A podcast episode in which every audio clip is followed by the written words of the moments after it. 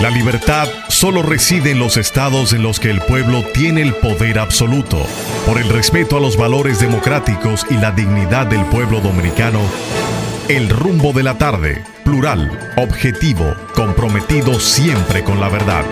Con Juan TH, Rudy González y Georgie Rodríguez. Los poderosos ya están en el aire.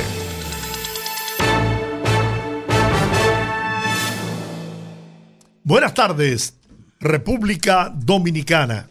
Iniciamos aquí el rumbo de la tarde con los poderosos. Rudy González, Juan TH y Georgie Rodríguez. En la parte técnica, Sandy Guerrero y Juan Ramón Gómez. Estamos en Rumba 98.5 FM en la capital dominicana. Premium 101.1 FM allá en Santiago. Santiago es Santiago, ¿eh? La ciudad corazón para toda la región del Cibao. Señoras y señores, el show va a comenzar. Buenas tardes, don Giorgio. Buenas tardes. Buenas tardes, don Juan. Eh, yo le voy a decir una cosa, señores. Yo personalmente, yo, Rudy González, estoy harto de elecciones y de municipales. Estoy harto de números. He, comprado una calculadora.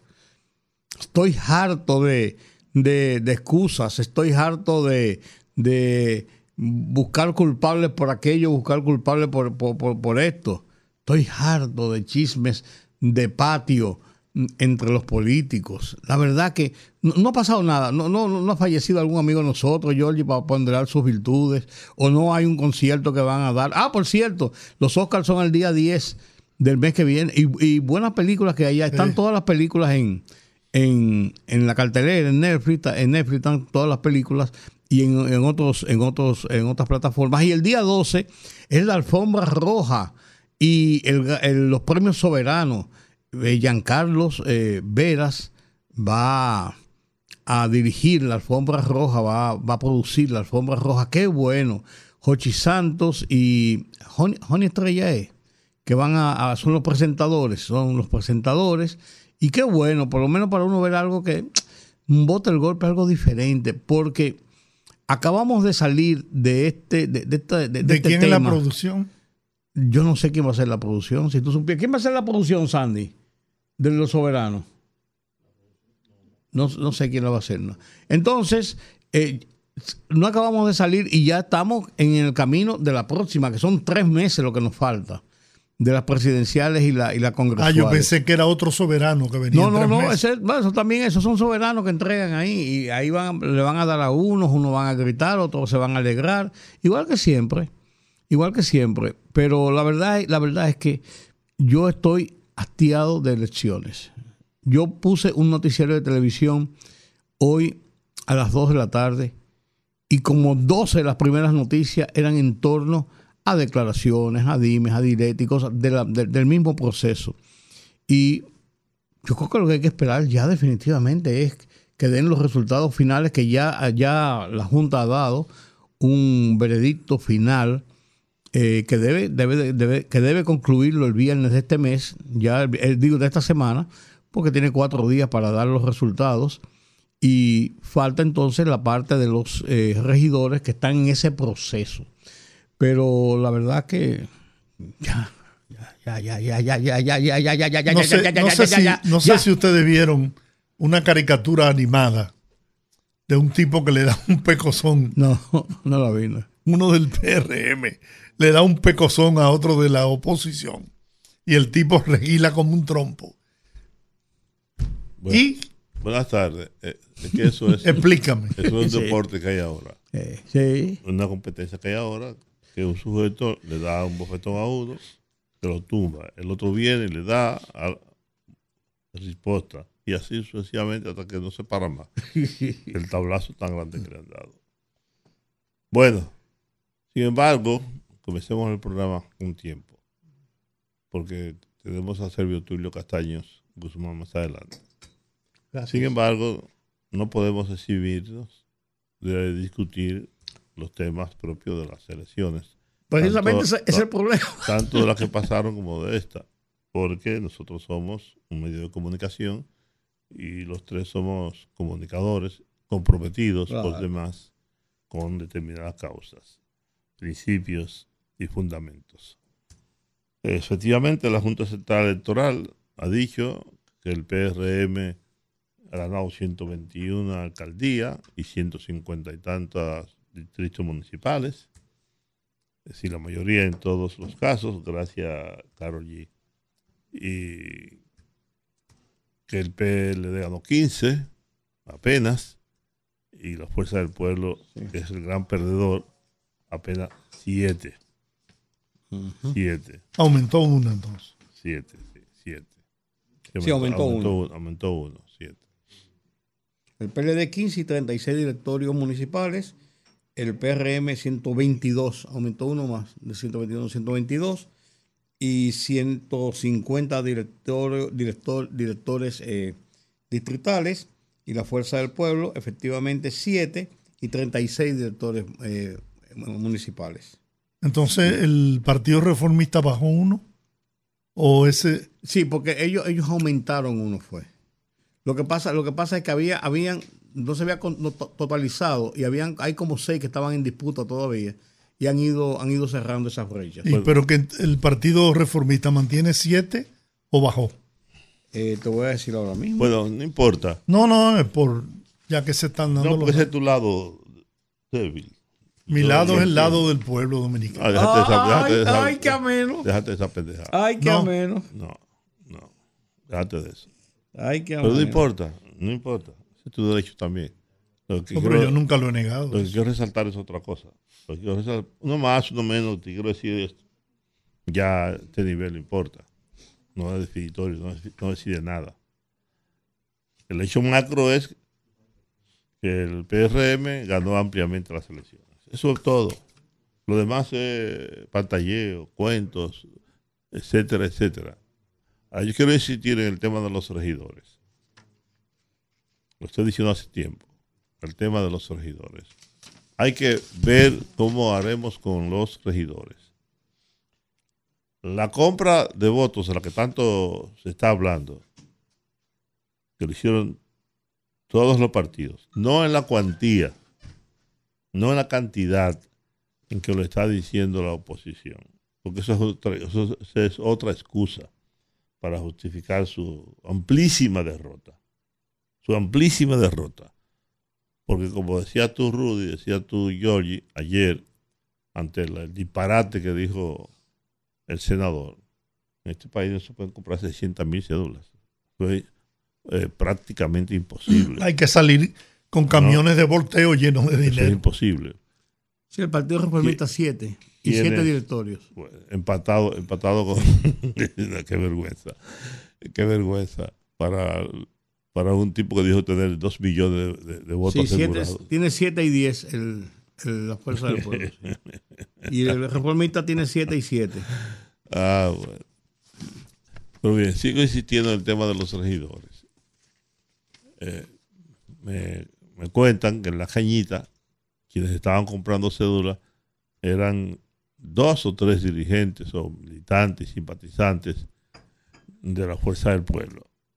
No digo que sean ellos quienes salieran a comprar cédulas. No, esa es una práctica de todos los partidos, o de, grupos. Como de, o de grupos, siempre. O de grupos. No quiero decir que eso sea una práctica partidaria, que el partido Fuerza del Pueblo salió a comprar votos, que el Partido de la Liberación Dominicana salió a comprar votos. Yo sí sé, yo sí sé que a Roberto Santana le compraron 10 mil cédulas y lo hizo el PLD. No lo hizo el Partido Reformista, ni lo hizo, ni lo hizo más nadie. El PLD le compró a Roberto Santana solamente en Ocoa, donde yo era jefe de la campaña de Roberto Santana, calculamos cerca de 10 mil votos. Razón por la cual Roberto no fue senador de su provincia. ¿Mm?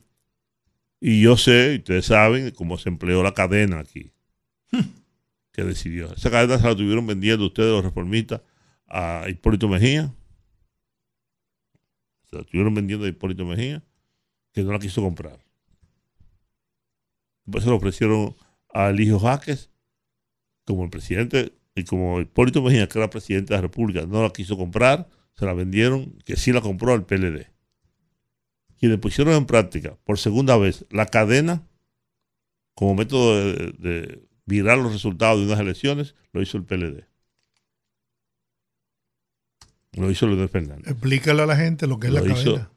No, la cadena es un sistema a través del cual, eh, con una cédula, con una, con una, Una boleta. una boleta original, Remarcada. premarcada, tú entras, te dan la boleta, te dan la, te dan la boleta, la boleta hasta tú no la usas, te la guardas, la sacas, echa la que te dieron, la que te dieron en la urna, y entonces esa tú se la entregas al señor que te dio la primera. Y así sucesivamente va ocurriendo. Por eso le dicen la cadena. Sí, Eso explicó, eso, por eso hay, había zonas en donde los aliados, los aliados del PLD sacaban más votos que el PLD. Y en lugares donde esos partidos no tenían, oigan esto tan grave, no tenían representación, no tenían organismos, no tenían estructura. Entonces, ¿cómo hacer que el bloque institucional de José Fran sacara en un campo donde no existen más votos que el partido de gobierno? Por eso, por eso, por eso. Esa cadena costó mucho dinero, pero ya eso no se usa, ¿no? Porque ahora hasta los, hasta los celulares están prohibidos, independientemente de que una o dos personas o tres, el caso que señalaba Rudy, no pudieran utilizarse. Cada vez eso se hace más difícil cometer fraude. Igual que en México. Yo tuve una reunión que me dijo, me dijo un experto. Hay dos países en donde los partidos de gobierno logran quitarle a la oposición entre un 2, un 2 y un 5%. El país donde más le quitan a la oposición es en México, que puede ser hasta un 10%. México es un país muy grande, con poco más de 2 billones de kilómetros cuadrados. Y eso es posible en México, con regiones muy lejanas. En la República Dominicana eso varía entre un, un, un 2%, que no es una cosa significativa así tan grande. Pero bien. Pero los regidores sí salen a eso, a comprar votos, en sus comunidades, en sus barrios, en sus barrios. Y yo digo, pero que no es posible que un regidor salga a comprar votos, a comprar cédulas. Los regidores no me dejan tanto dinero, que no es una práctica gubernamental en estos momentos. No es una práctica del Partido de Liberación Dominicana o del Partido Fuerza del Pueblo o del, o del PRM. Ahora son, son hechos, digamos, con tanto aislados de gente que se dedica a eso. Lo cual también es perder su dinero. Porque la gente que coge los 500 pesos, los 1000 pesos, los 1500 pesos, y después, va y vota porque le da su maldita gana. De hecho, Georgie tiene ahí, no sé si Rude tendrá, algunos elementos, candidatos, que se están quejando de que a la iglesia le di tanto, le construí una escuela, le construí algo, le hice esto, me dijeron que iba a votar por mí, y cuando contaron los votos, no aparecieron los votos.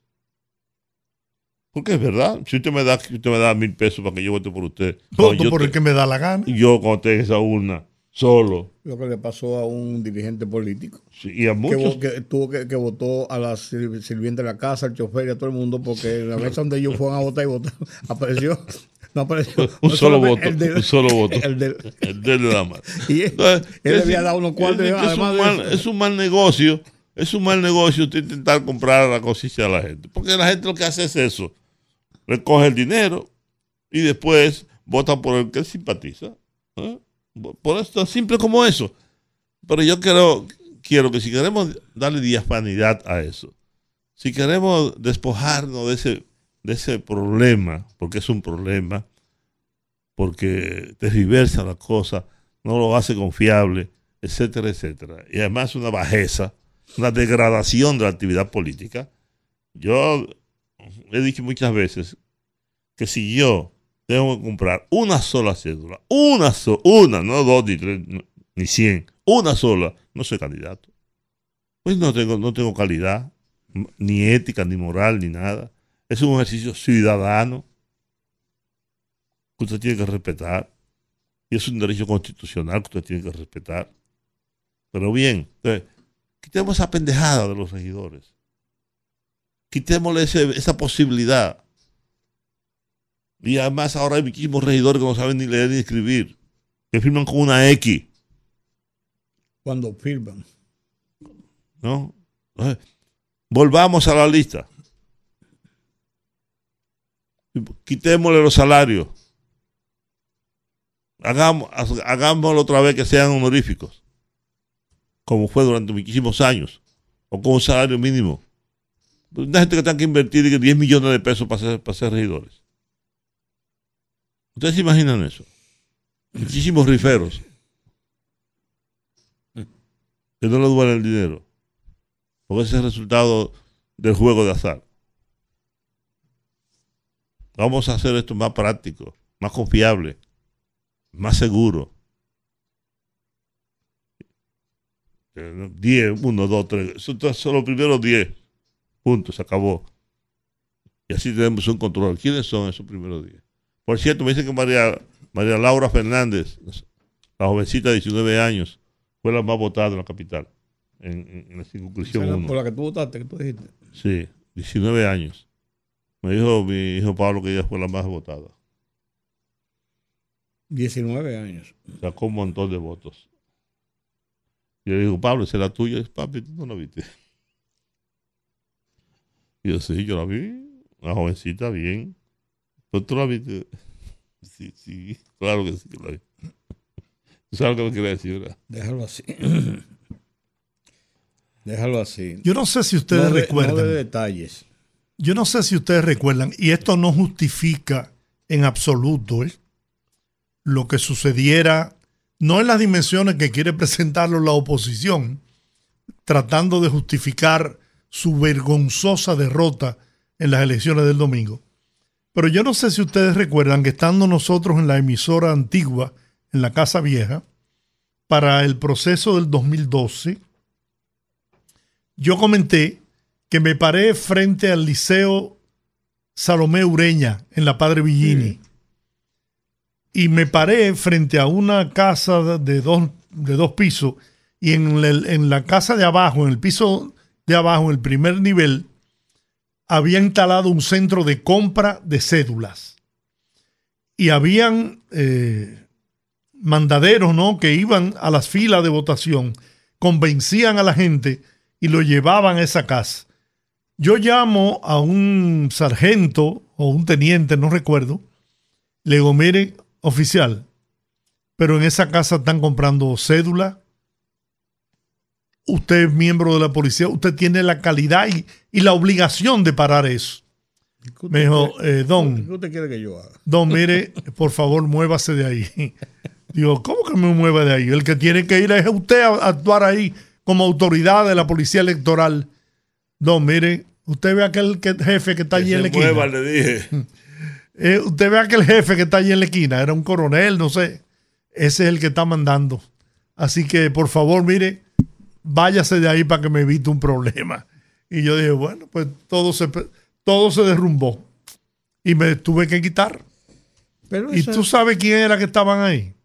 La gente del partido de gobierno, el PLD. Comprando cédula. A, a la franca. Pero, en la escuela, Pero óyeme, en la eso solamente va a terminar en el país cuando las fuerzas políticas y el liderazgo político se pongan de acuerdo y rechacen esos procedimientos. Porque primero le va a costar mucho menos dinero la- las campañas electorales y las elecciones. Y en segundo lugar, van a permitir que el pueblo se exprese libremente y que gane el que realmente la gente quiere. Pero sobre todo la economía, en el aspecto económico, la reducción en el gasto que van a tener los partidos políticos. Tienen que llegar a, esa- a ese convencimiento. Giorgi, inocente Giorgi. El problema es que ese es un dinero sucio. Mientras le estamos, Ese- le estamos dando. Oh, ese, claro. Ese Para, dinero, esta- para estas ese elecciones, dinero- ese para este año, para las elecciones, los principales cuatro partidos del sistema están recibiendo 2.008 millones de pesos, 502 no millones de no pesos cada uno. eso, yo- Los mayoritarios pero los no cuatro cuatro. No solamente eso. Ese Bueno, ¿y dinero- qué hizo el PRD pero con que- esos Pero cuartos? perdóname. ¿Y qué? Ajá. ¿Y el dinero de la rifa de aguantes? ¿Eh? ¿Y el dinero del lavado? Sí, ¿Y el dinero del narcotráfico? claro. ¿Eso no duele? ¿Ese dinero del trabajado? Además de eso, que eso no ha eh, logrado el propósito por el cual se dijo que se hacía, que era precisamente eso, salir a buscar Ay, ese, yo también- dinero, ese dinero yo sin- también he escuchado. que la, la, la OEA eh, dice y tal y cual. Sí, la verdad, la OEA dijo lo que vio, como lo dijo Participación Ciudadano primero que la OEA. Y que todo el mundo compró. Pero no ha dicho, la OEA no dijo que fue el gobierno. Todo el La OEA compró. dijo que vio la práctica de la compra de votos en un compró. 40% aproximadamente de los centros a los que ellos fueron. Todo el mundo compró. Como todo el mundo compra y como todo el mundo Pero, puso. no, la, pero no, la, no la cantidad. No, por Dios. Eso no varía en nada. Miren, Aparte, aparte de, que, de que el nivel de abstención coincide con... el, histori- el histórico. Claro, es decir, que dejaron de votar ahora la- la- más personas. No, incluso está demostrado, lo dicen las cifras, los números, que en el partido de gobierno no hubo tanta abstención. La normal, porque votó más del 60% de los militantes de ese partido. Yo digo hoy en mi programa de esta noche que grabé a mediodía, cito a Georgie Rodríguez y tomo como, como punto de partida precisamente el que decía que mi A no compañero... me, a mí no me citas. Si me citas, a mí te demando. A cada rato te cito yo. Si me citas, a mí te Ah, pues, pues, pues, es el- a ti que yo más te cito porque te- ahí tomo el punto de partida para yo fuñir la paciencia. Yo decía que tomaba, que tomaba la declaración que, que mi compañero de partido, de, de, de Yo sé que en el fondo tú eres reformista. de programa hizo en el sentido de que él decía que se podía determinar, que se podía determinar, que se podía determinar que la gente de los militantes del partido oficial, del partido de gobierno, se sentían tan ganados en el proceso electoral que dijeron, ¿para qué voy a votar si estamos ganados? Y que los de la oposición se sentían tan perdidos que decían, ¿para qué voy a votar si estamos perdidos? Y yo digo que los niveles de abstención, eh, repetir lo que repetimos ayer cu- cuando hablamos del tema, que los niveles de abstención, yo creo que no se miden de esa forma. Yo creo que el nivel de abstención de las municipales sigue siendo muy reducido, independientemente de la militancia o del deseo, porque no concita ese fervor y ese entusiasmo que concitan las elecciones presidenciales y, y, y y congresional. congresionales. Y por eso, y por eso, ese es el motivo principal por el cual hay que pensar definitivamente en la unificación de las elecciones, porque muchos de los candidatos que están saliendo como electos para dirigir eh, gobiernos municipales no son legítimos, son legales porque ganaron una mayoría, pero no son legítimos porque no representan realmente una mayoría de la población votante o de, o de la población que puede considerarse votante dentro de un, eh, dentro de un municipio. Entonces, no son representativos de acuerdo a lo que establece la norma de la democracia, de la mayoría. Mayoría porque tuvo más votos. Balaguer, por ejemplo, ganó las elecciones que ganó en República Dominicana era con un 35 y un 40% como mucho. Y eran gobiernos Oye, legales, oye, oye. pues legítimos. Oye, Yo estuve haciendo una campaña limpia, una campaña sana, vendiendo las mejores propuestas. ¿Cómo es posible que solamente haya logrado sacar 10 votos? Ahora quedo yo involucrado con una deuda No, pues ese no es de él. más de cientos de miles y ya usted sabe. Pero nada, para adelante. A aquella persona que me tomaron el dinero en una forma de burla, tomaron el dinero eh, diciendo que iban a votar por mí. El Señor se lo multiplique. porque no, no es posible que un candidato como yo, con tanta propuesta buena, dando lo mejor de mí, el día de los votos di yo más de 100 desayunos. Gente que no sabía desayunar me decía, Moisés, dame para el desayuno, voy a votar por ti. Repartí más de 60 mil pesos ese día. Ahora me quedo yo con una deuda de pelo largo. Le debo a par de prestamiento en Cambita, le debo a David. No, ese no es debo eso es- No, no, Danilo, no. Un imitador. No, no, no, no, no, no. Es un candidato a regidor. Ah, porque está hablando como Danilo. No, no, no, no. Para que tiene Danilo metido en la cabeza. No, que se parece a Danilo. No, yo no tengo a Danilo metido en la cabeza. No es Al contrario, a mí nunca me ha gustado como, como él habla. es un candidato, es un candidato.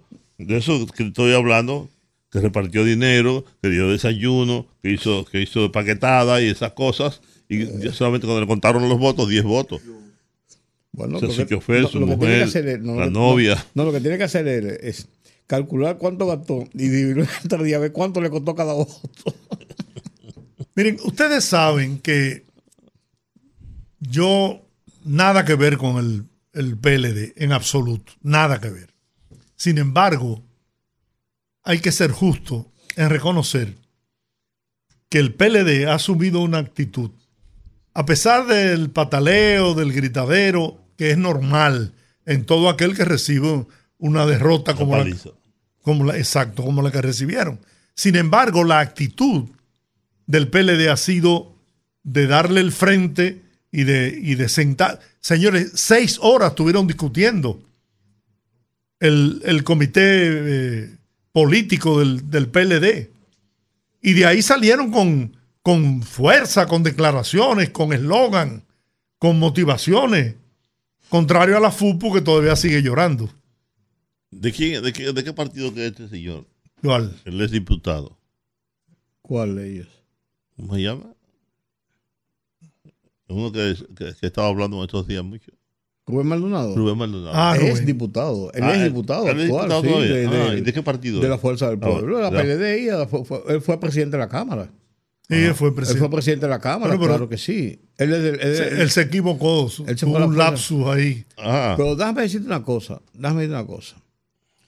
Eh, en buena política, en buena política, lo que debían hacer las fuerzas de la oposición y lo que debían hacer las fuerzas del gobierno, el oficialismo, no el gobierno, del partido oficial, estamos hablando de política, el partido oficial, es ver los pros y los contras Claro. del proceso, porque tienen de cara a otras elecciones. Si no tuvieran de cara a otras elecciones, usted coge lo que, lo que se ganó y va, vamos arriba.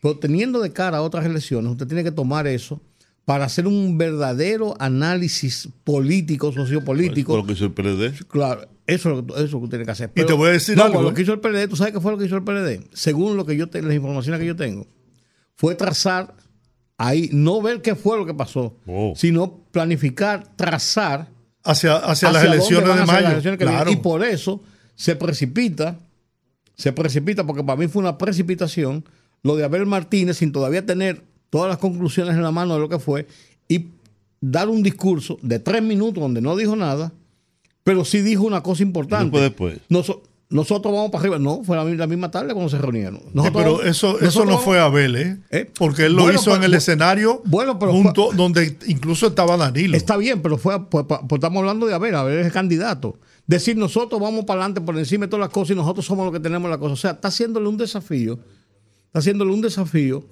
con la cantidad de votos que tuvo y, y el poder del partido como tal a lo que es una alianza en vez de sentarse primero.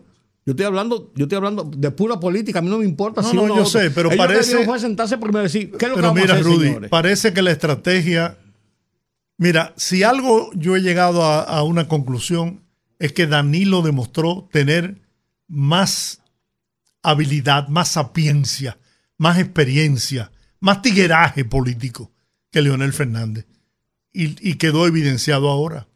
Aunque el PLD sacara un 12 punto no sé cuánto, óyeme, demostró que es, que es más hábil, que tiene más marrulla políticamente, porque ¿cuál es la percepción que hay ahora mismo? Que el PLD duplicó al partido Pero- de, de pero- Leonel Fernández. pero es verdad. Y es así. Pero es verdad, pero es, es que es que Por eso. ¿tú crees que eso, esa declaración de Gustavo eh, Sí, fueron de que... No, pero no, eso fue mandado a decir. una cosa, Giorgi. Nunca en el imaginario de la gente que sabe un ABC de política, un poquito de política, podía entender que el PLD no iba a sacar más en las municipales, muchísimo más que, que, que- que la fuerza del pueblo, porque la estructura organizativa la tiene el PLD. Eso es, eso es el Claro, ABC. claro. A mí no me sorprendió, a mí personalmente, yo no sé a ti, No, Juan. a mí tampoco, ni en, lo, a él. en- en lo mi- en lo más mínimo, o sea. No, pero yo, no yo, no, yo no he hablado que estoy sorprendido. Lo que yo digo es que le están sacando provecho a esa votación que obtuvieron, Por- a los escaños que consiguieron tiene a nivel municipal tiene- tiene que sacárselo. para Ahora, poder para poder obligar a Leonel Fernández a la negociación que el PLD quiera. Es lo que te estoy diciendo. Eh, Pero, es- pero tú- eh, pues, estamos como dice Juan, estamos como los rotarios, pensando lo mismo y discutiendo. Di- discutiendo. Es lo que estoy diciendo precisamente, que ellos aprovecharon la coyuntura de su votación para irse adelante y fijar posición. Pero mire. que yo creo que en una buena estrategia política, si tú estás pensando en una alianza de cara a enfrentar al partido oficial que está por encima, tú tienes que buscar una estrategia de unidad. De, llegar a una negociación, no derrotarle públicamente, ustedes no son nadie, lo que somos somos nosotros. Es lo que yo estoy diciendo. Pero sí, es así. Lo que yo quiero decir es, eso, eso tiene toda lógica, efectivamente. Pero, yo- mi querido Giorgi, el PLD no puede, ni la fuerza del pueblo, ufanarse de que uno sacó más que otro. Porque al fin y al cabo los dos salieron derrotados. Porque el PLD viene de unas elecciones donde ganó más de 100 alcaldías ¿ah? a, a este pírrico 7 o 12, 14, sí, y de comunidades muy pequeñas. 16 o Entonces, 17. Sí, no- El. PLD sacó y finalmente 36 distritos 15 municipales. alcaldes. 15, y alca- 36 15 alcaldes, un distritos. partido. un eh, 15 un alcaldes y 36 un, par- un partido tan grande, con presencia nacional, que viene de tener mayoría en el Congreso, tanto en la Cámara de Diputados como en, en- en el Senado, a esto. Sí, pero con su imagen muy deteriorada, Bueno, no importa, de- pero, pero precisa- precisamente. Entonces, ellos, ellos no pueden, no pueden eh, estar sonrientes, ni pueden estar eufóricos, porque al fin y al cabo, la peor derrota la sufrieron ellos. Sí, pero ellos, ellos eh, se envalentonan frente a la fuerza del pueblo de este fuerza- hombre. Bueno, es pero enemigo. esa es mi opinión. Pero yo no te estoy quitando, perdóname. Pero no, simplemente Porque estoy nadie- diciendo que es mi nadie- opinión. pero que nadie está diciendo que tu opinión no es válida. Yo lo que digo es Porque que frente como- a la fuerza del pueblo, ellos están sen- avasallando. qué sensible te ha puesto. Pero, pero es lo que, es lo yo que no estoy soy diciendo, que están sensible. Es haciendo- sensible. Es lo que estoy diciendo, que están haciendo, que están haciendo totalmente lo inverso que la, que la, la Bueno. táctica política indica. Pues te voy a decir una cosa, ¿tú sabes dónde debe estar, dónde debe estar ahora mismo? La, la fijación del PRM, de la Fuerza del Pueblo, del PLD y de la Alianza deben estar en que hay 4.531.391 personas que no votaron. ¿Dónde están esos votos para buscarlos? Eso es lo que tienen que estar pensando, por Dios. Bueno, Es eso es que tienen que estar trabajando. Tenemos ¿Y que ir a la pausa. ¿Y cómo buscarlos? Para ellos, en la oposición, es más fácil buscarlos de acuerdo que buscarlos separados. bueno, vamos a la pausa y al regreso estaremos hablando con Servio Tulio Castaño Guzmán. Y no te perdono que me haya llevado a hablar de política, que yo dije que estoy harto de política. Regresamos en breve. El rumbo de la tarde. Fogarate en la radio con Ramón Colombo. se titula Todo sigue igual. Y tras elegir sin grandes aspavientos a quienes encabezarán en todas sus fracciones el menos poderoso de los poderes, todo sigue igual. Una clase superpoderosa que sigue acumulando poder en todos los poderes, una clase media que sigue buscando poder consumista en las calles y avenidas del consumo, una clase baja sin ningún poder para olvidarse de los poderes. Una clase política que devenga los mejores beneficios del poder y sus poderes. Y una clase periodística que no ha tenido ni tiene suficiente poder para lograr con palabras y súplicas editoriales verdaderos cambios en los poderes, más allá de nuevos nombres y promesas. Fogarate en la radio con Ramón Colombo.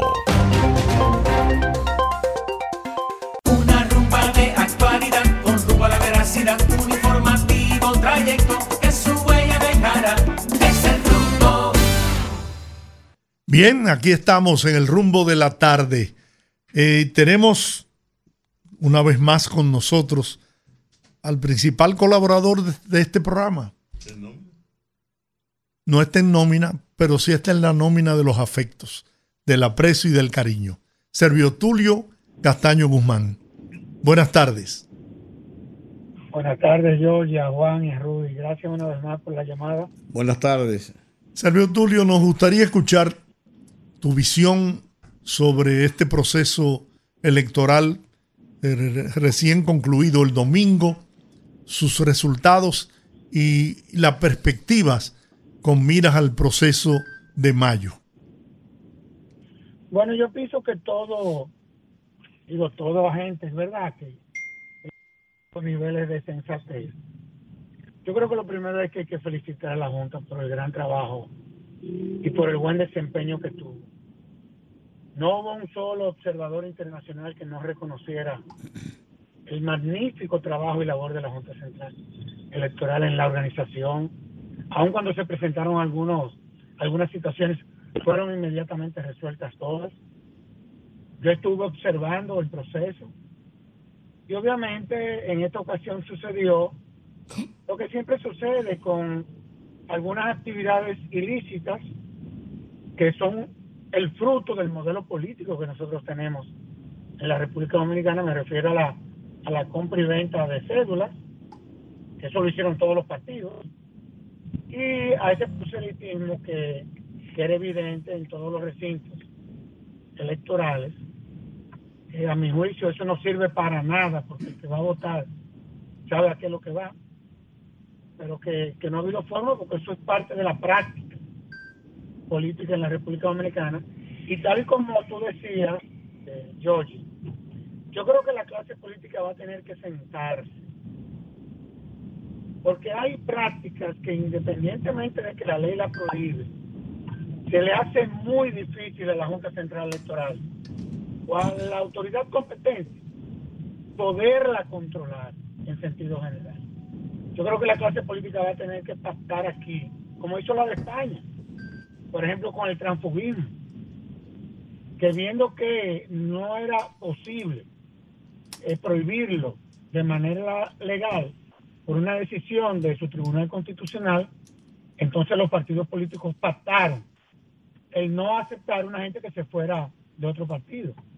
Y yo creo que eso es lo que tendremos que hacer en la República Dominicana.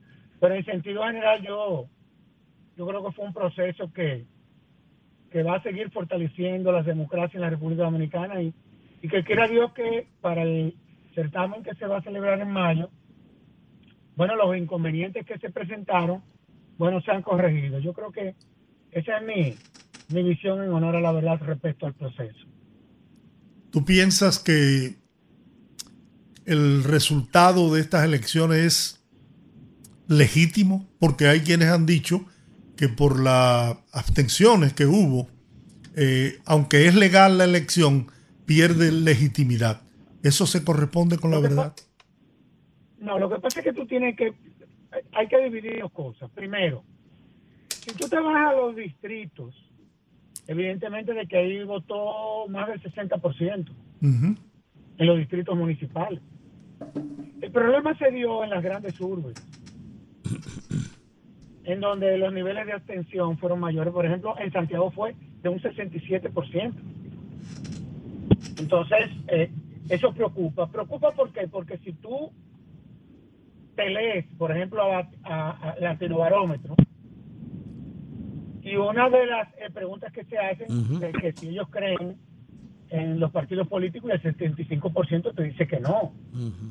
O si cree que los políticos son corruptos y te dice que un, un alto porcentaje que sí. 62% de confía de, la, de su probidad. Sí, claro, entonces frente, frente, frente a esos estudios que se han levantado, evidentemente de que cuando se dan, por ejemplo, niveles de abstención de esa naturaleza, evidentemente de que nos deben de preocupar, no deben de preocupar. Entonces yo creo que esas son de las cosas que los partidos políticos, esa es una tarea de los partidos políticos. Ahora, nosotros tenemos una oposición totalmente desmembrada, totalmente desmembrada. Y este proceso así lo reflejó. O sea, ya se venía a venir ese desmembramiento de la oposición. Yo te voy a dar un dato que va a, haber, va a, tener que ser objeto de análisis.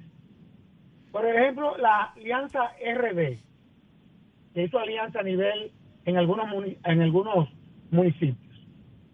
Sí, pero esas alianzas se hacían de- eh, eh, con los alcaldes, pero en muchos de los municipios, inclusive cada uno de los partidos tenía su lista separada de regidores.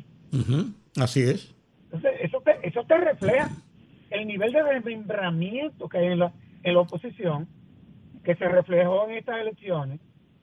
Y ustedes saben muy bien que todos los partidos, por, por lo menos los mayoritarios, saben antes de ir al certamen electoral cómo están sus números. Todos. Eso es parte de la estrategia política de un partido político.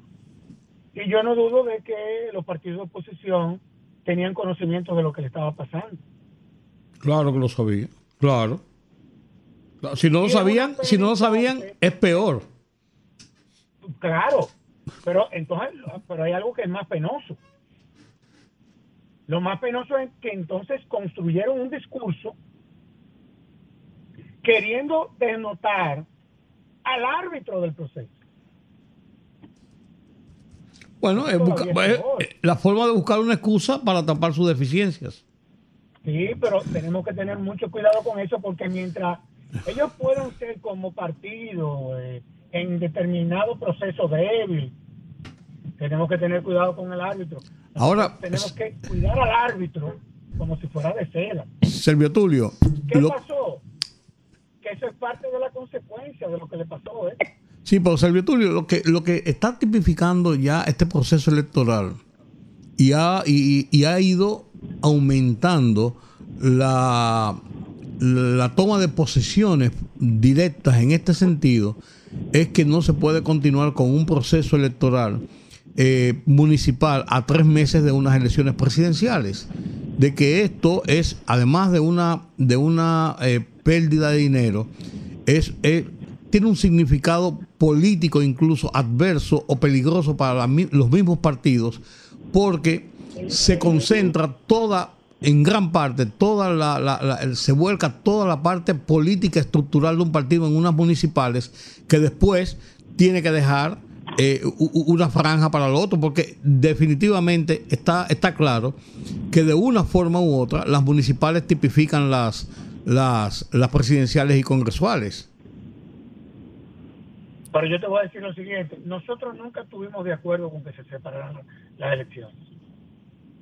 Porque ese discurso se construyó sobre una base falsa. Lógico, claro. Y todo lo que han sido los procesos electorales desde que se inventaron eso, El famoso arrastre que se resulta igual. eso es falso. Claro. Y es más, solamente eso funcionó en el año 98 y sabemos cuáles fueron las razones por lo que eso funcionó. De que el PRD arrasó, obviamente, tras la muerte de Peña Gómez, la gente se volcó Claro. a favor del PRD. Eso Claro. fue lo que pasó. Sí, sí. Pero eso fue un invento. Sí, sí, Pero yo te voy a decir lo Claro. siguiente. Tú estás hablando del tema de la logística. Tú sabes la presión. Bueno, ya se está hablando de que el plazo que se vence pasado mañana para las alianzas, Sí. Van a tener que prorrogarlo. La va a tener. Pero por supuesto que sí. Claro, no, no, una crisis la Junta. Claro, claro. Ellos no pueden, ellos no pueden, ellos no pueden involucrarse en ese proceso sin el otro siquiera todavía haber tenido un, un, un preliminar importante. Ahora, yo te voy a dar datos. Yo te voy a dar datos. Porque tú, tú estabas hablando de lo que la Junta le va a dar a los partidos políticos. Perfecto. ¿Tú sabes cuánto le costó esto a la Junta Central Electoral? O más de 10 mil millones de pesos. Casi 9 mil millones de Sí, pesos. no, más sí, casi 10 mil millones de ¿Tú pesos. sabes, cuán- ¿Tú sabes cuántas personas estaban involucradas en este proceso? Claro, Casi 200 mil personas. claro, claro, claro. solamente facilitadores en las mesas electorales eran 85.250 personas. Claro, Y en los colegios, 16.500. cincuenta y tantos mil la policía electoral. Y así tú te encuentras Un chorro de con una cuarto. cantera de personal impresionante. ¿Tú te imaginas lo que es manejar esa logística ese día? Así es. Y esa es la parte, Pero la parte oficial, oficial, pública, directa, que hay que contar a eso y agregarle toda la inversión que se hace en los entornos de candidatos y de partidos. No, y la, y la energía que se gasta en todo No, no es un chorro de cuarto en este país. Ahora, yo, yo de verdad, yo te voy a decir algo. Porque yo creo que todos estos procesos deben de dejar una reflexión. Porque a fin de cuentas, al país no le conviene eh, que un partido lo controle todo. Eso no conviene, eso no es bueno para la democracia. Aunque Claro haya no. sido el pueblo quien lo eligió, porque no es de eso que estamos hablando. Es el contrapeso. Ni para, ni para el mismo partido ganador, cual que sea, es, es- es- No, no, es no. bueno que tenga todo, todo el poder acumulado en sus manos. es complicado. Yo creo que la oposición va a tener que sentarse. Yo creo que sí. que sentarse. Van a tener que sentarse, aunque sea para que no se pongan de acuerdo, pero se deben de sentar. Eso es así. Se deben de sentar porque me parece que el discurso que han construido no es el correcto. Pero, pero Silvio el PLD construyó aquí hizo un partido hegemónico que controlaba las alcaldías, controlaba el Congreso. Danilo Medina llegó a Pero llegó, Danilo, Medina llegó a pedir públicamente que necesitaba. su- Yo quiero mi Congreso. No, pero eso lo hizo, eso lo hizo el Partido Reformista muchos años. Yo creo Bueno. que, yo creo que eso le hace daño a la democracia. terminaron esos partidos. Mira cómo terminaron esos partidos. ¿Qué democracia el carajo? Mira cómo terminaron esos partidos. Sí, esa democracia. Mira, yo estoy sorprendido, habiendo pasado solamente cuatro años con todo lo que se ha dicho, de la cantidad de votos que sacó el PLD. Evidentemente de que hay una estructura política en ese partido. Ese partido tiene una estructura. Porque haber sacado casi 800 mil votos, luego de, de cómo ese partido terminó, antes de los cuatro años, Oh, pero eso es, uno, eso es, una conquista grandísima. Eso es para que ese partido se siente. Diga, pero ven acá. A nosotros todavía no nos han matado, nosotros estamos vivos. Nosotros somos la segunda fuerza política de este país. Que se creía que era otra la fuerza política, la segunda. ¿eh? ¿Quién creyó eso? ¿Quién lo creyó? Nadie. ¿Quién iba a creer esto? Na- nadie lo iba a creer. No, pero ¿quién iba a creer que la segunda fuerza política iba a ser la fuerza del pueblo? La fuerza del pueblo es un partido. eso- es una lo- logia, es una logia, es una logia de servicio de Leonel Sí, pero- Fernández. Pero mira, mira, mira, se construyó un discurso que eso era lo que mucha gente creía. Eso era lo que mucha gente No, y, la- claro. y las encuestas, eso era lo que decían. No, no, además de eso. No, no, el partido, pero sí el candidato. No, porque el liderazgo de Leonel Fernández está por encima de todo lo demás. Eso está claro. Eso se genera una percepción lógica. Claro. Sí, eso no. eso Sí, pero la gente confundía, la gente confundía esa, esa corriente favorable de Leonel Fernández con que fortalecía a la fuerza del pueblo. Se confundió tanto, Y no es que- así, que- porque se confundió tanto que mira quedó. Bueno, el, el- el tema es, que Juan, y tú lo sabes mejor que yo, hay una cosa que se llaman las estructuras. Claro. Y, hay, y si hay un partido aquí, A eso- cuyas a eso que me estructuras refiero. son probablemente más fuertes que cualquier partido, son las del PLD. ¿eh? Que dan. Sí, eso está Y claro. Y- el- y el- PLD tiene, y el PLD mantiene esa, esa fuerza todavía, esa estructura, porque el gobierno, porque el Ministerio Público, porque aquí no es justicia, porque, porque deberían estar presos casi todos. Pero, Juan, eso es otra cosa. No, eso es lo mismo, Eso es otra cosa. es lo mismo. La realidad es que, que esas estructuras están intactas ahí. Andrés debería estar preso y no lo haciendo su está. trabajo. Mira, Servio Tulio, yo pienso que eso que tú señalas con mucha propiedad y, con lo que yo coincido de la fortaleza del PLD, Y la debilidad pesar- del gobierno. a pesar de, de la situación calamitosa en que salió del gobierno, era inimaginable que pudiera lograr 800 mil votos. Esa es la verdad. Están en libertad Increíble. todos. Están en libertad todos. Entonces, yo pienso que esa es, ese es el principal obstáculo para lograr que la oposición llegue a un acuerdo electoral para mayo? Depende. No sé, yo lo veo así. Mira, yo, yo, Depende. yo, yo, yo he visto tantas cosas en política. Claro. Sí, pero porque es que la, la, la, la, política no es como la matemática, no es exacta, ¿no? no, yo lo sé, yo lo sé. las coyunturas, tú ves. La coy- pero yo te voy a poner un ejemplo. La Fuerza del Pueblo en el 2020 se alió al, al partido de gobierno Claro. y ahora se alió al partido de oposición, que fue el partido que ellos adversaron. ¿Y quién iba a hacer eso? No, porque, porque en política tu enemigo de hoy es tu amigo de mañana y viceversa. Eso es- Por eso mismo. Tu mejor amigo en el mañana. la historia está llena, ¿Tú piensas- está llena de... Por eso mismo, su gran enemigo de hoy, que es de la Fuerza del Pueblo, es el PLD, podría llegar a una, a una alianza. Tú no- piensas no que es- nada. ¿Tú piensas que es fortuito esa campaña que se ha iniciado desde el PLD de, de tratar de, de vender la idea o la propuesta, ¿no? De una alianza eh, para las presidenciales encabezada por Abel Martínez y, y, y completada por Omar Fernández. Bueno, ¿es fortuito eso? No. Yo no creo que sea fortuito, honestamente hablando que no. claro que no. So- Son realidades. Sí, pero ¿sabe por Por qué? una sencilla, por una sencilla razón. No digo que vaya a pasar, No. porque las cosas tienen que pasar. Pero el tema es que parecería, parecería, parecería que los resultados de mayo parecería hoy por lo menos. Las cosas pueden cambiar, pero hoy, hoy gana Luis Abinader las elecciones. Por forfeit. hoy. Entonces, si eso es así, eh, desde el punto de vista político, no deja de ser, eh, eh, eh, no, no, no es una propuesta indecente. Lo que pasa es que eh, es difícil que Leonel Fernández acepte algo así. Yo, yo pienso que no, porque una situación como esta se presentó con Margarita también. No, Entonces, claro. Y eso él no lo aceptó, decidió irse del partido.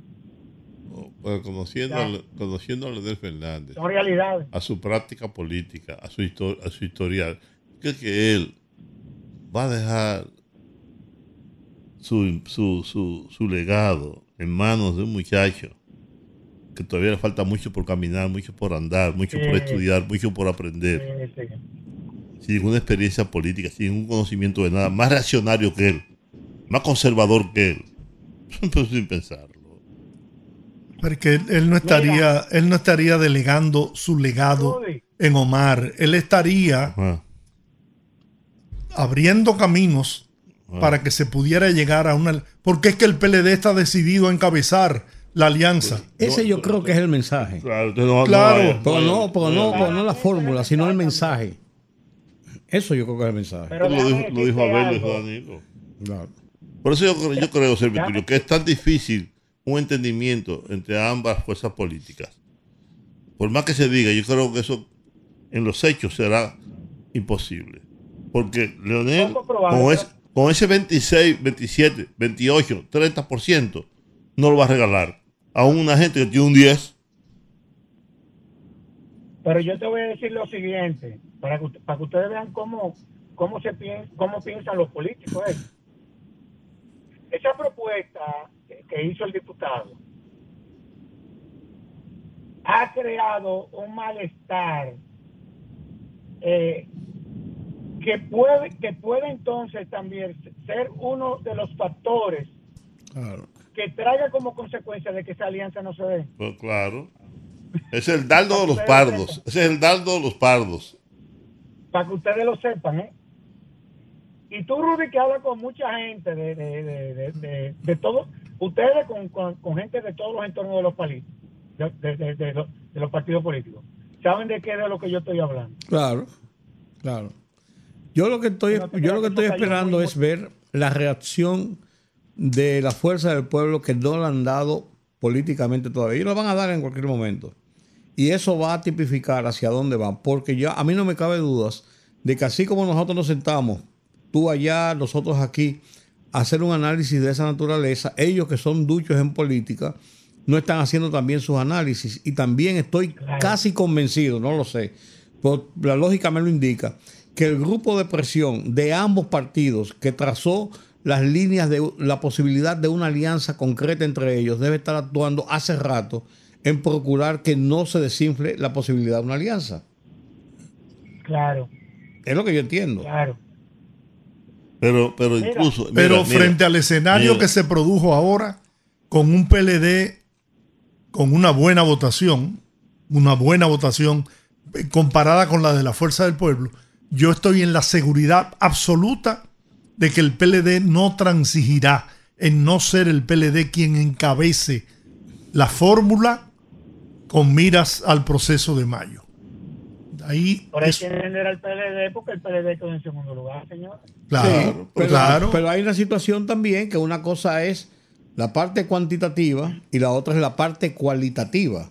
Tú tienes que llevar a un, a un si tú no llevas una figura en, un, en unas elecciones presidencialistas, a una figura cual que sea, que te dé la unificación de posiciones entre lo que tú cuantitativamente tienes y lo que te aporta un candidato, tú no llegas a ningún sitio porque ningún partido per se, por su militancia, por sus votaciones, si no tiene un candidato atractivo, llega a ganar el poder. Así Estas es. son elecciones presidencialistas, se fijan en el hombre, en la persona que concita su emoción.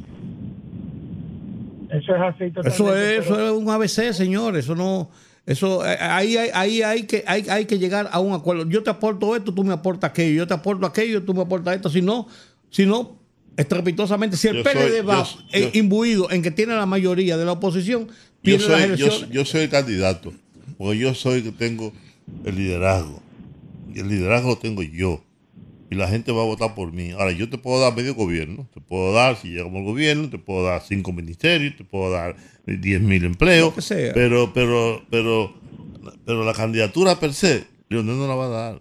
Es más, sería un estúpido si lo hace. Claro. Y sería una estupidez para mí también si el PLD insiste en llevar a Abel Martínez como candidato presidencial, porque las encuestas dicen No que a el PLD ahí. tiene una cantidad de votos y Abel Martínez no tiene ni la tercera parte como candidato en esos votos. Lo ha Pero- dicho, llegó al pero- 9% en las encuestas Pero, a- a- principales. del pero Abel debió renunciar. Abel debió, en un gesto es de grandeza, renunciar. Mire, búsquese otro candidato. que conmigo ustedes no van para ningún lado. Pero es verdad. Oh, oh. Pero perdió en su pueblo. Eso Perdió en Santiago. Eso es lo peor que le ha pasado. Él está derrotado doblemente. Derrotado él personalmente Pero y derrotado perdió. el partido. Pero perdió en Santiago él siendo el alcalde. que es todavía más complejo. Oh, oh. Entonces, óyeme, Es un tema. óyeme. Son dos cosas. Leonel no va a ceder ante un hombre que tiene un 10% y salió derrotado. Y Danilo, Danilo, para Danilo Medina, el PLD no es más que su arma de reglamento. Él no está preso por ese partido. Así de simple, así de sencillo. Bueno, Servio Tulio, bueno, esperar que todo transcurra en paz, que las elecciones, el pueblo se comportó a la altura ¿eh? en este proceso como del siempre, domingo. sí. Incluyendo los que compraron supuesto. cédula y vendieron cédula. Y la Junta Central Electoral, un trabajo magnífico y aspiramos a que mayo sea igual. Ahora, una pregunta, Sergio Silva. ¿Tú crees que debemos seguir con ese método Eso es lo que yo pregunto. de... no, no, no, yo no digo de separar las elecciones, sino Ah. del conteo de los votos. El- el- De seguir con... Manual. Un manual, todo manual. ¿eh? Que dilata tanto. Oye. ¿Eh? O debemos, o debemos avanzar como han hecho tantos otros países. Sí, debemos de avanzar. Lo que pasa es que eh, en esta ocasión, y yo entiendo la Junta Central Electoral, habiendo acontecido lo que pasó en el 2020, Claro. ese temor no te crees, esto está, muy fre- esto está muy fresco todavía. Claro. Y mira, la Junta fue tan sabia en esta ocasión que fíjate que la Junta la acusaban de que iba a haber un apagón electoral, que iban a hackear los equipos, que cuando ni siquiera se hizo uso del Internet. Y todo se diseñó para que esa parte eh, virtual, tecnológica, fuera eh, lo menos que se utilizara y por eso se utilizaron los escáneres, que es imposible tú eh, eh, el poder alterar un resultado que tú mandes por Ahora, ahí. Sergio Tulio, te voy a tirar un bucapié. Tulio, te voy a tirar un, busca- un bucapié. A mí me gusta a veces cuando tiraste tu chinita, a ver si tú rebalas y te caes. ¿Y qué tú crees de la posibilidad de que el PLD y la Fuerza del Pueblo puedan escoger un extrapartido? Que según Georgie Rodríguez podría ser Milton Rey Guevara y según Juan TH podría ser tú. Y según yo, no hay tiempo. Eh, vamos a hablar del caso de Don Milton Rey Guevara mejor. que, de, que de él y yo, él, él- él sí es el político. Se salió de abajo de la patada. Y me dicen que Milton Rey anda buscando la embajada de España. Bueno, Milton Ray salió también que se merece. Yo creo que a Milton Ray le van a dar lo que él pida. Sí. Creo que sí. Sí. Salió muy bien. Bueno, que le den, Fra- que le den Francia, que le den Francia. Es que ya, es que ya fue embajador en Francia. Precisamente, hace muchos años, de eso ya, de eso ya, de ese... Deja a Francia tranquila. la doña que está ahí la van, ay, deben cambiarla. No, no, deben cambiarla. No, pero, no, no, deja, deja, deja esa doña ahí que ha sido probablemente la mejor pero embajadora. yo no digo que no, pero, pero ya deben cambiarla, por ley. Acuérdate que Fijos viene del Banco Popular. el Yo problema sé. es que esa embajadora, lo bueno es que esa embajadora no le cuesta un centavo al Estado. Todo eso es verdad. Todo, eso, todo eso es verdad. Pero de acuerdo con los reglamentos internos, de la, ah. así como cambiaron al otro, como hay que cambiar este, hay que ah. rotarlos, que lo pongan en otro sitio. Bueno. Pero nada, joven, un abrazo fuerte. Gracias, Servio Tulio. A correr, un fuerte, un fuerte a fanático. Vamos a la pausa. Tú sí, abusador. El rumbo de la tarde.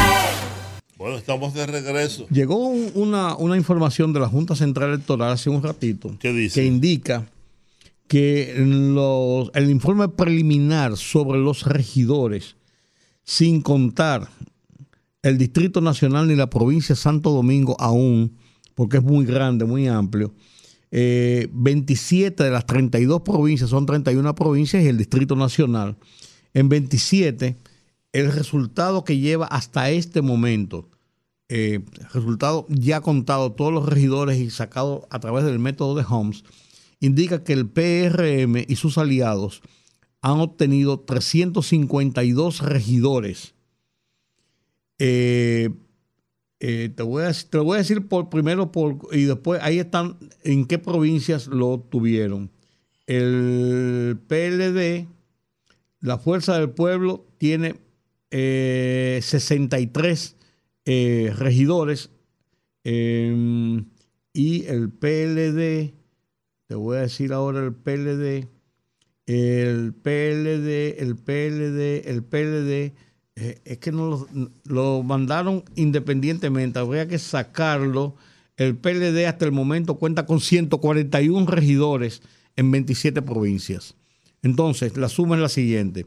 El PRM tiene 352 regidores ganados hasta ahora. El PLD 141 y la Fuerza del Pueblo tiene un total de 67 O sea, que, regidores. o sea que el PRM tiene mayoría en la mayoría de las... Sí, sí, no, es lógico porque, porque en la composición de, de las fuerzas como ganaron, la mayoría de la votación es tan alta que es lógico pensar que, muchos de los que votaron por el, por el candidato a, síndico también votaron por algún candidato a regidor.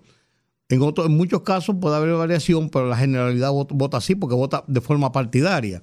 Entonces, esa es, eh, y indican en la división, en la distribución, que, por, por ejemplo, el PRM tiene 25 regidores en Asua, 10 en Bauruco, 30 ¿Y en Barahona. cuánto la oposición en cada caso? No, aquí, te- lo- bueno, No, en cada caso. Digamos, si- si el PRM tiene en ASUA en Asua 25, 25, el PLD ¿cuánto tiene... tendrá la, la oposición? El PLD tiene, es que como lo mandaron todo, todo de conjunto, aquí el PLD tiene, por ejemplo, en ASUA, tú me estás mencionando ASUA.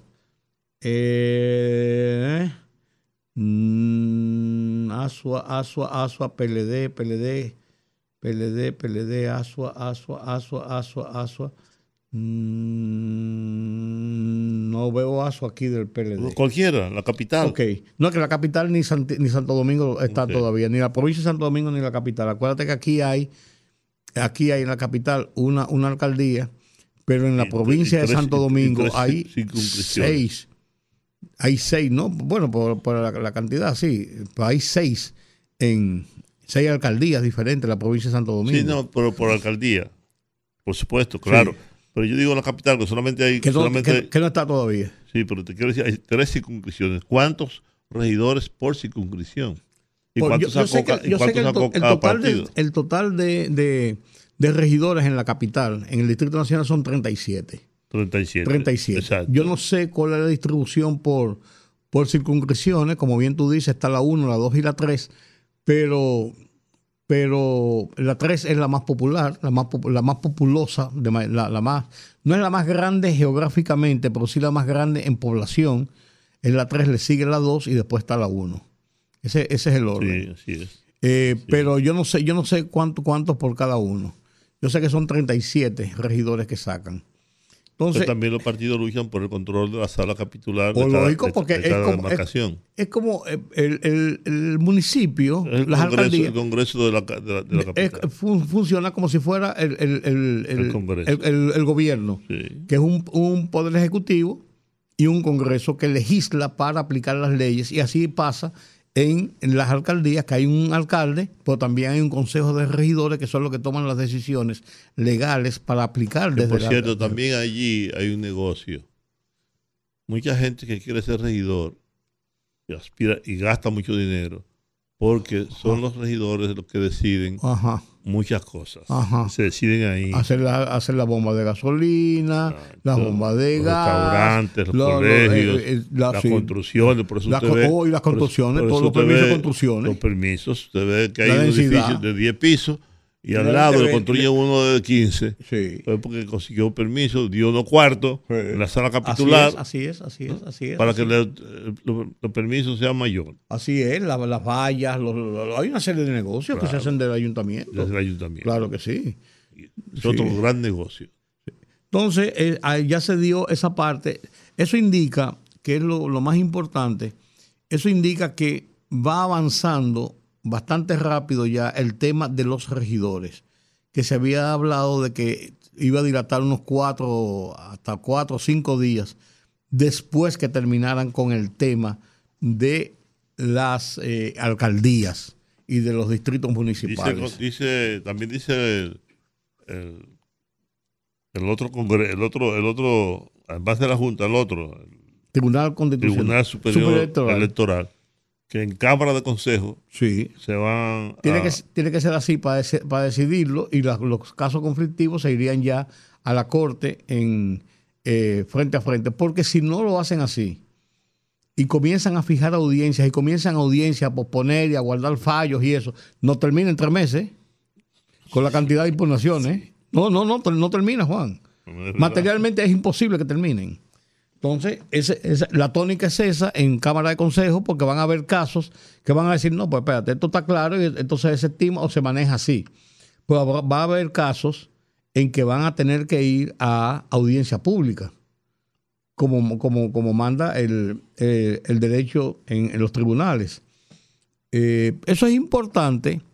Eso es importante porque una de las, una de las, de las situaciones que, se, eh, que genera tensiones es que si hay un cúmulo alto de conflictos que vienen desde las juntas municipales y de las juntas distritales, por conflicto de votos, por asuntos de que entienden que eh, los observados, los, los votos nulos, la forma de hacer el acta, que no, que no estaba correcto, lo que sea, o cualquier tipo de queja, y comienzan a hacer vistas públicas de audiencias públicas, eh, podíamos tener una situación embarazosa para ese tribunal de cara a un proceso que viene ahí, porque también para el mismo proceso de las elecciones presidenciales y congresuales, no todo lo que llega al Tribunal Superior Electoral es post.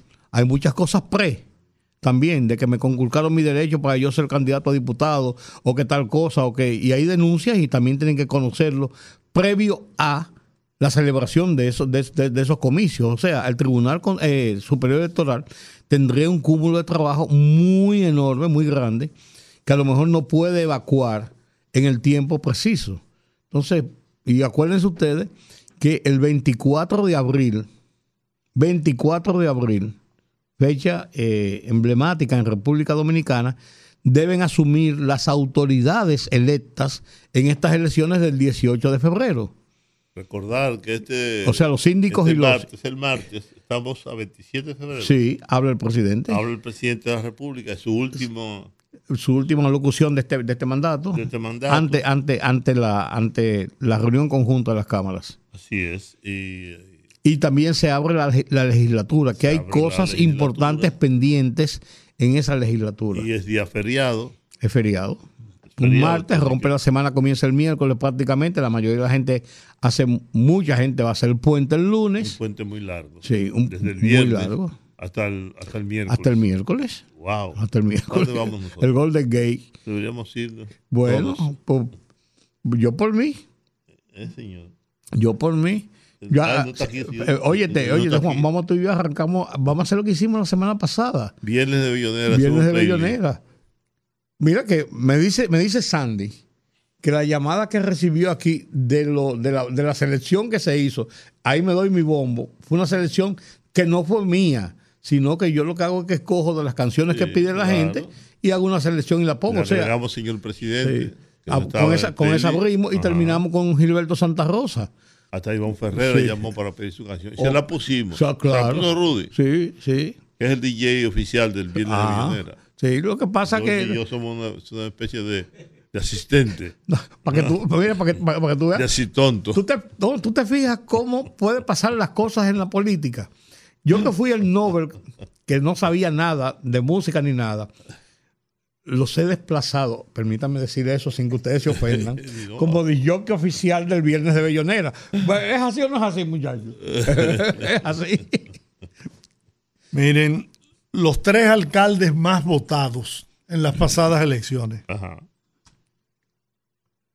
Giselle Santana Kelvin de Bánica, Kelvin Cruz. 82.63.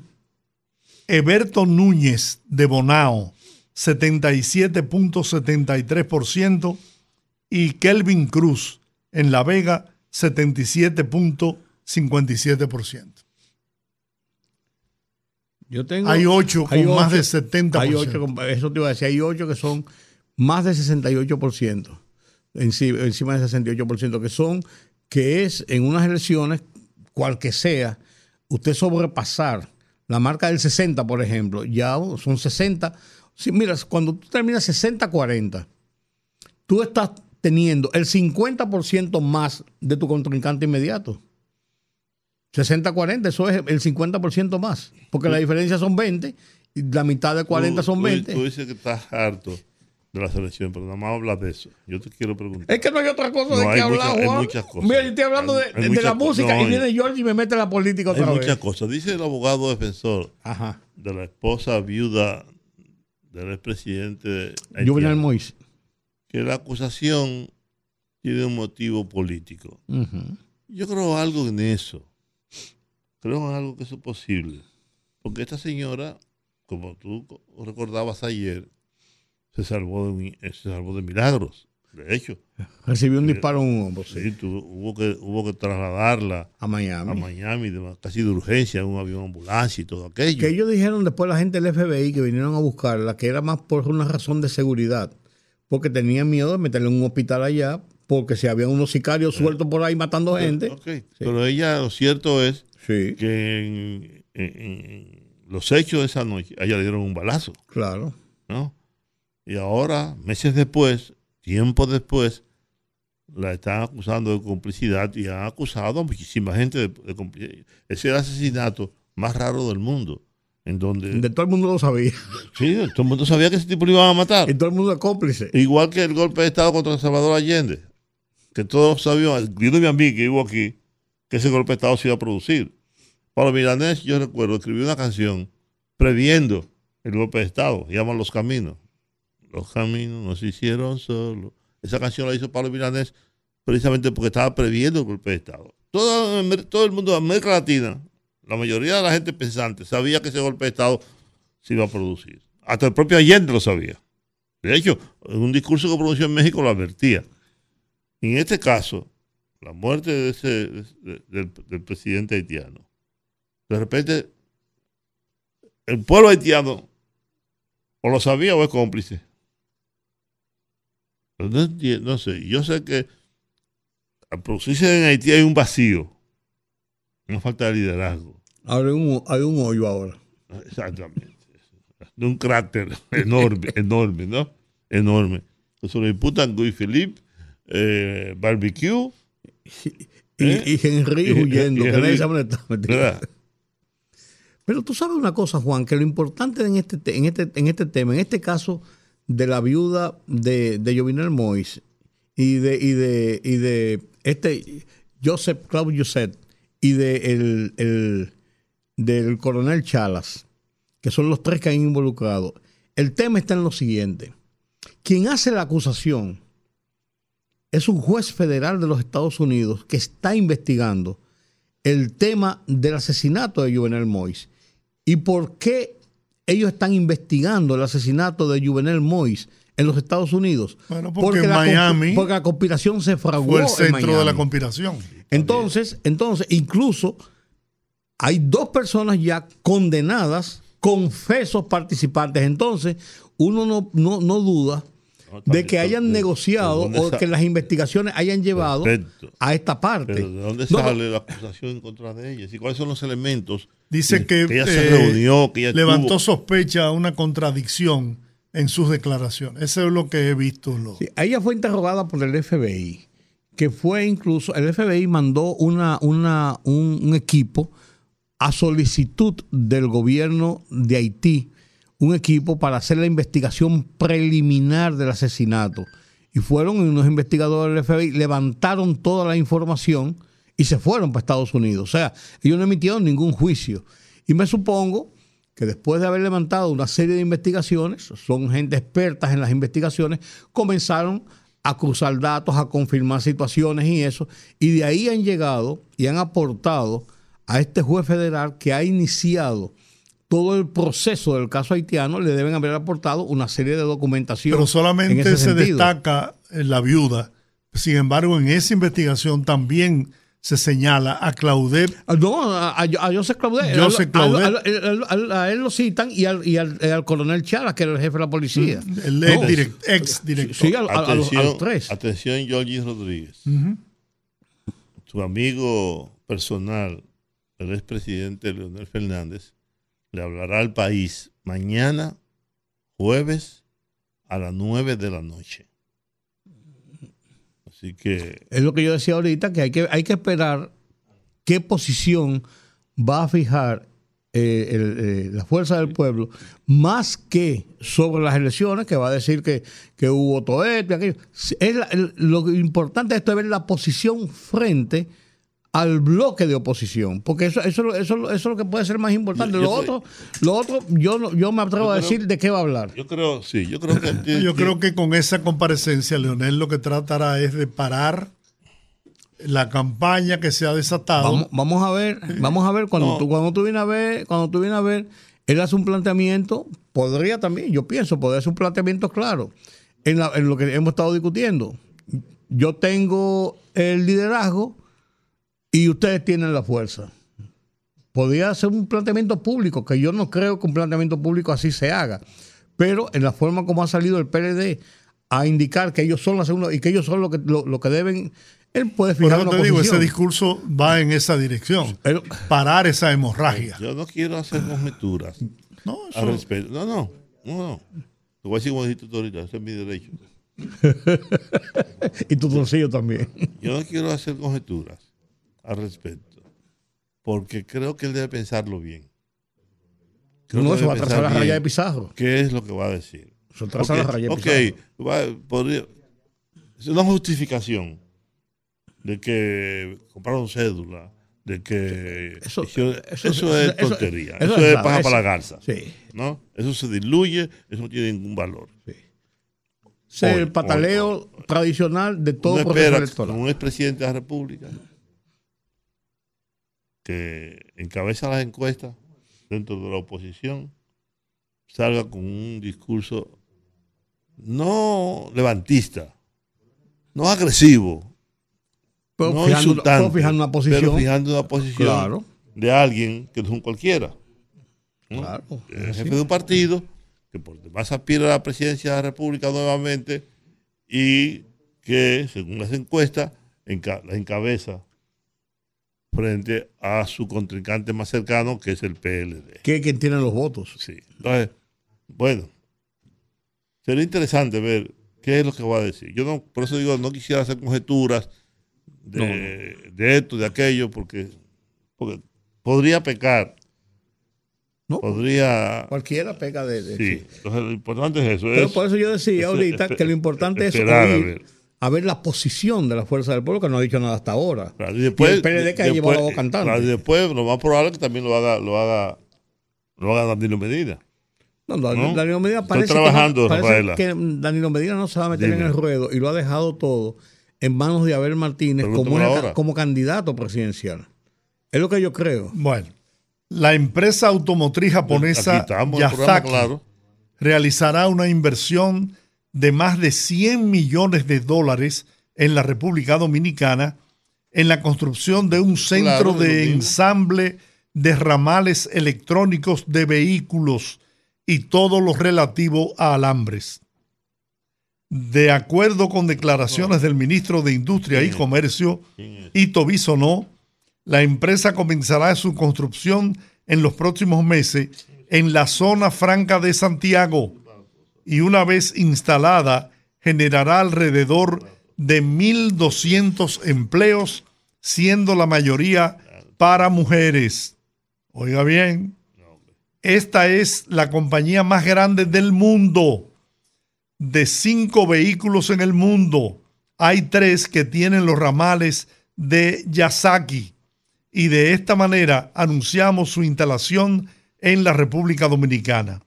Esto es una ventana nueva y en materia de electrónica dentro de la zona franca de la República Dominicana, dijo Ito Bisonó. Las declaraciones de Ito Bisonó se realizaron en el Palacio Nacional luego de que éste acompañara a los empresarios japoneses en una reunión con el presidente Luis Abinader, la cual se hizo a puerta cerrada y se extendió por alrededor de 30 minutos. Buena noticia para el país, buena noticia para Santiago. Sigue la confianza de los inversionistas internacionales en la República Dominicana. Vamos a la pausa. El rumbo de la tarde. Conectando con la gente, que el pueblo hable en el rumbo de la tarde.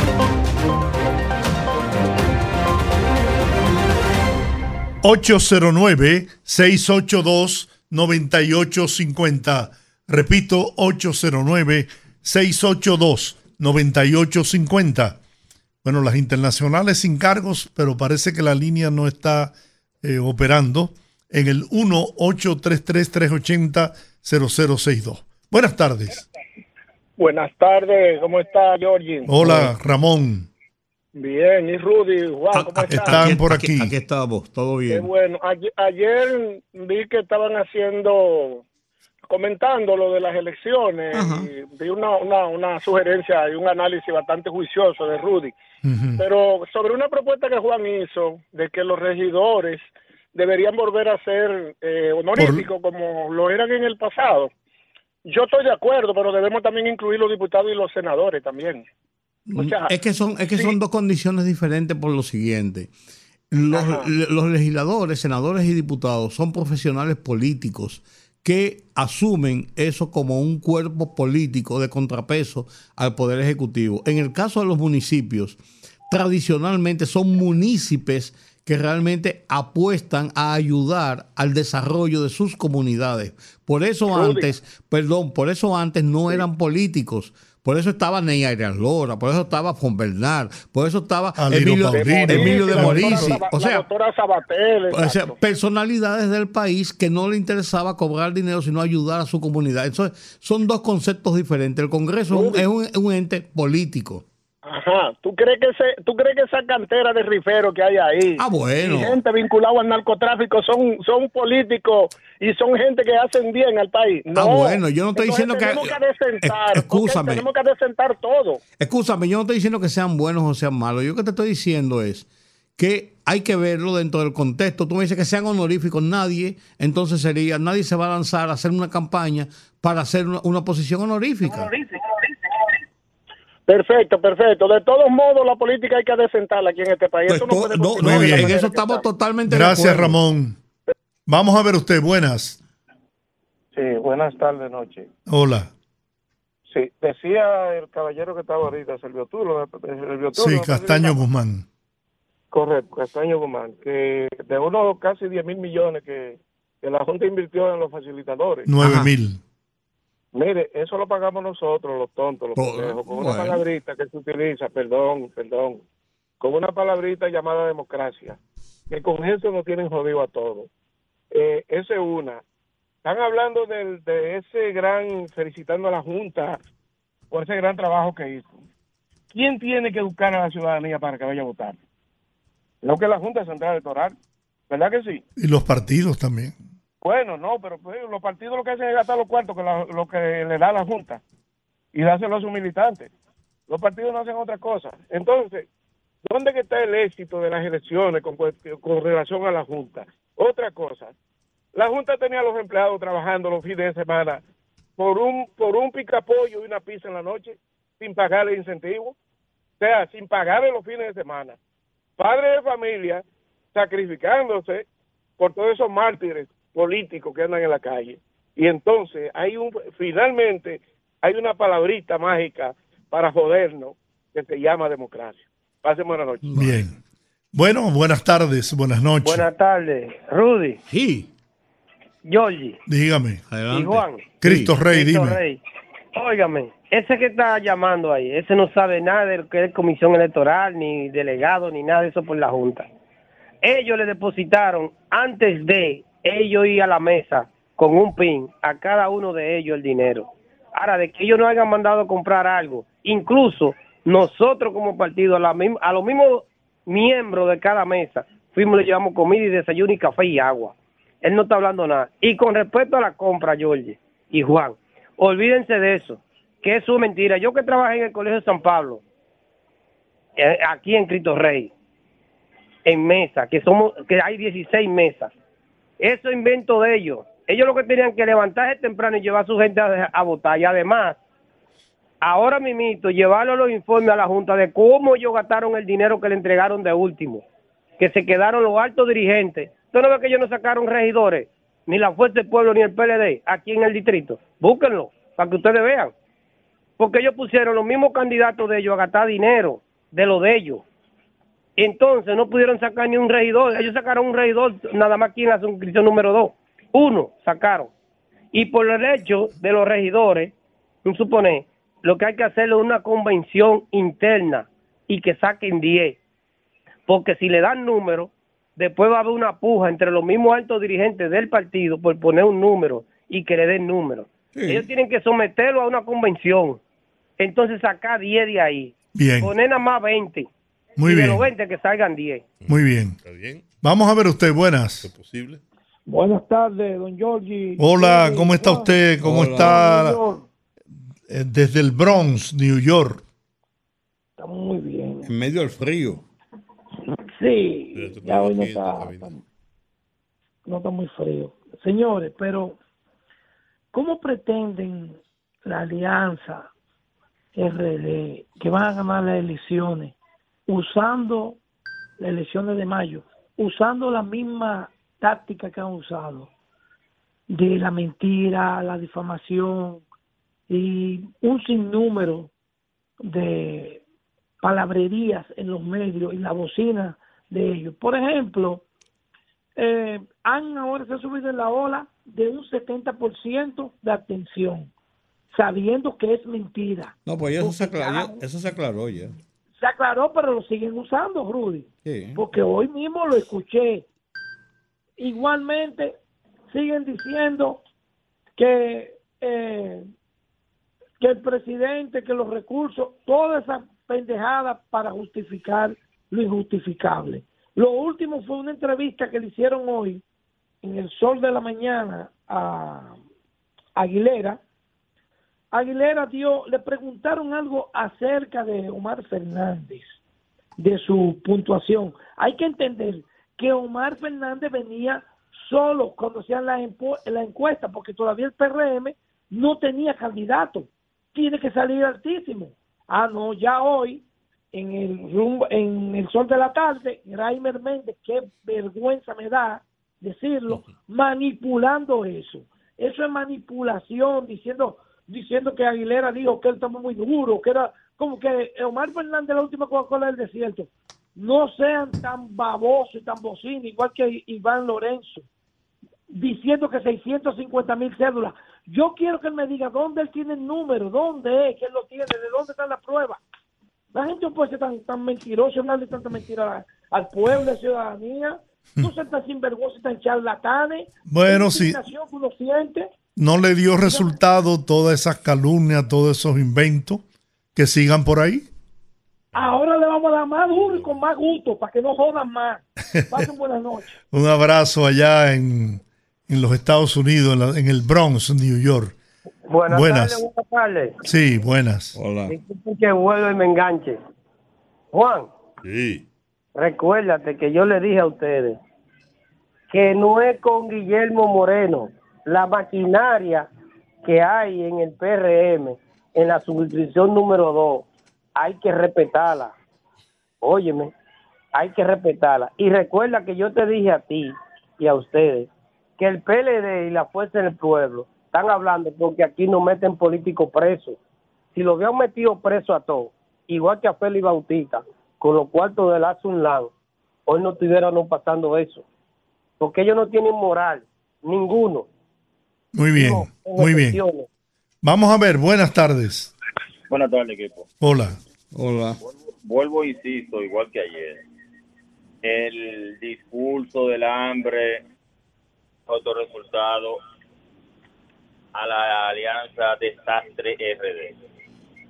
Entonces, estoy escuchando y leí esta tarde que viene una campaña ahora de la FUPU poniéndole como carpa con puestos de comida porque este país se está muriendo de hambre. que yo- pero yo digo, pero ven acá, pero que esta gente se van a suicidar dos veces con la misma pistola. Bueno, Bien. Mira, a propósito, eh, según me informaron, Nacef Perdomo, que había dicho, eh, se había referido al tema de la abstención del 70%, rectificó hoy diciendo que eh, él se había precipitado porque no tenía los datos oficiales de la Junta y que eh, aclaraba esa situación. Algo que habla muy bien de Nacef. Lo que pasa es que de los mismos delegados comenzaron a decir que un 70%. No, y en las transmisiones de la noche también hubo quienes empezaron a, a vender esa idea. Buenas. Buenas noches, don Giorgi. Buenas noches, Juan. Rudy. Hola, hola. Valentín Tavares de San Luis. Adelante, Valentín. Bueno, Ru- eh, eh, Rudy y Giorgi, yo quiero hablar de un personaje sociólogo, Cándido Mercedes. Es amigo de ustedes. Claro. Mire, Cándido es una persona, un personaje que yo lo admiro y no lo conozco de manera personal. Espero en Dios poderlo, poderlo conocer. Ustedes tienen que darme ese privilegio a mí como oyente de llevar a ese señor a analizar lo que pasó. Él ha estado varias veces con nosotros aquí. Sí. Pero buena fue- sugerencia.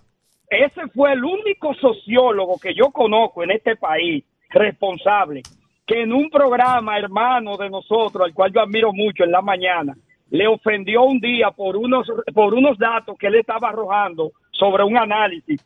Y al final ese señor tuvo la razón del comportamiento de la sociedad dominicana con referente al presidente Abinader, al PRM y al cambio que se dio en las elecciones de presidenciales pasadas. Inviten a ese señor y quiero tener el privilegio de conocerlo. Mi respeto para él. Muchas gracias. Muy bien. Tenemos otra llamada. Buenas. Buena, Yoyi. Sí. los mejores aliados que tiene eh, el, la fuerza- eh, el PRM estaban dentro de la fuerza del pueblo, los hermanos Crepo hablando disparate, Roberto Rosario, Guillermito, eh, eh, eh, el otro, el, el- el- el- el que va para senador de la Zona Oriental. Esos tipos no ayudan a nosotros porque di que un algoritmo que venía, la gente dijo, bueno, si van a perder, de votar por, por Luis Abinader. Muchas gracias. Muy bien. Tenemos otra opinión. Buenas. Sí, buenas tardes. Saludos a todos. Hola, Sí, Juan y Rudy, hola. eh, no sé si ustedes recuerdan, al principio de las investigaciones de la muerte del el magnicidio en Haití, De Jovenel del Mois. eh, exacto, al Moy, eh, se publicó un informe de un análisis, de, de una investigación que se hizo, no recuerdo de quién ni, ni los medios, pero varios medios publicaron un informe donde eh, decían sobre unos celos que había entre Claude Joseph y Moy, debido a que aparentemente había una relación amorosa con su esposa. Entonces, eh, pudiera ser de ahí que venga esa investigación involucrando a la esposa y a Claudia Joseph. Bueno. No sé si ustedes recuerdan esa... Sí, sí, se dijo de todo y dijo y di- incluso se decía que Joseph era una persona que había entrado al gobierno precisamente porque era upado por la primera dama, o sea, por la por, la- por el esposo de Mois. Eso siempre se, eso siempre se Había- dijo, incluso había- que ella fue aparentemente que- una relación amorosa entre ambos. bueno, yo no sé, O- pero que había un había había intereses entre ellos y que por, por eso él accedió inmediatamente y tomó el lugar del primer ministro en el vacío que se produjo, eso se decía. Eh, Exacto, exacto. Hay, hay, hay otro tema que quisiera un punto, un punto ya para terminar. Sí, por favor, que tengo toda la línea llena. Sí, sí, ya, ya para terminar. Eh, me- leí en Twitter y me da la impresión de que la fútbol tiene un nuevo candidato. Ahora, eh, es un nombre desconocido, se llama Amigo. ¿Lo he escuchado? No. Yo, yo una nueva campaña, Mayo es conmigo. Ah. Muy bien, muchas gracias. Va- vamos a ver, la verdad que la, la genialidad de la gente, ¿no? Buenas. Buenas. Hola. Bueno, se, se fue. Vamos a ver este. Sí, por favor, bájame el volumen. Sí, lo bajé, Giorgio Marmolejo, Santo Domingo Este. Dime, Marmolejo. Bien, bien. Yo oigo que dicen que no llevaron su gente a votar. Es que esa gente, aunque lo busquen, no van ahí. Fue que la gente le dijo que no. Su propia gente le dijo que no. Van ahí a votar. Su Bien. propia gente. Eso es así. Bien. Vamos a ver usted qué opina. Buenas. Por fin, saludos desde Puerto Rico. Para Aníbal, pero óyeme, transmisión de pensamiento. Ahora mismo estaba pensando en ti. Aguajero. No, no, de verdad. Digo, aguajero. bueno, la línea internacional parece que eh, está colapsada, ¿no? No, no, la, la línea internacional no sirve hace como dos meses. Sí, sí. Qué bueno escucharte, qué bueno. Por favor, arreglen eso, que los minutos aquí no lo cobran. Es Sí, yo lo sé, yo lo sé. Vamos a, vamos a ver si Sandy se ocupa de eso o, o Juan Ramón. Bueno, mi, mi pequeño comentario, un poco, nada del otro mundo. En primer lugar, a mí no me sorprende que, que, que, que la señora, la viuda de, del presidente haitiano, la estén investigando, porque lo más que se hace es, mira, haz esto y dame un tiro aquí en la pierna que no, que, para, para que no diga que yo salí en blanco. Eso no, no me sorprende. Ahora, con relación a al tema político, yo lo que estoy viendo, o estoy pensando de forma ingenua, ¿verdad? Es que de esos traspiés que está dando eh, eh, Abel Martínez y que no veo no veo como que la cúpula mayor del partido deteniéndolo. Yo creo que es para que cuando se estrelle ahora en las elecciones, Abel quede como un monigote y no se atreva a hacer competencia dentro del partido. Y hacia afuera, no, él pierde ese liderato, porque cuando usted se pone a analizar, yo creo que lo que deberían hacer es preservar a Abel Martínez para el 28 y lo que están haciendo es tirarte por un rico y, y, y, y tráete si puede de cabeza. Ese es mi, mi, mi, mi pequeño pensar. Claro. Él tiene lógica. Tiene sentido. Sí. Bueno, Aníbal, gracias. Placer de haberte escuchado. Qué bueno. Dígame. Buenas tardes. Hola. Rudy, Hola. Georgie y Guanteache. Fija bien, qué poco grado de cultura tiene ese senador de allá de Yapiña, eh, el tal Iván Lorenzo. Iván. De Per- Iván Lorenzo. Fernández, no, Fernández no. De independencia, me parece que. Yo me, yo me refiero a Iván Lorenzo. Sí, Iván. Sí, sí, Iván Lorenzo. Oiga, ¿Eh? ese hombre, cada vez que vomita por, por su boca, es blasfemando y hablando cosas que no es. Inclusive, tiene tan poca lógica el caco de ese señor que él quería lanzarse como senador por, el- por aquí, por el distrito. Sí, sí.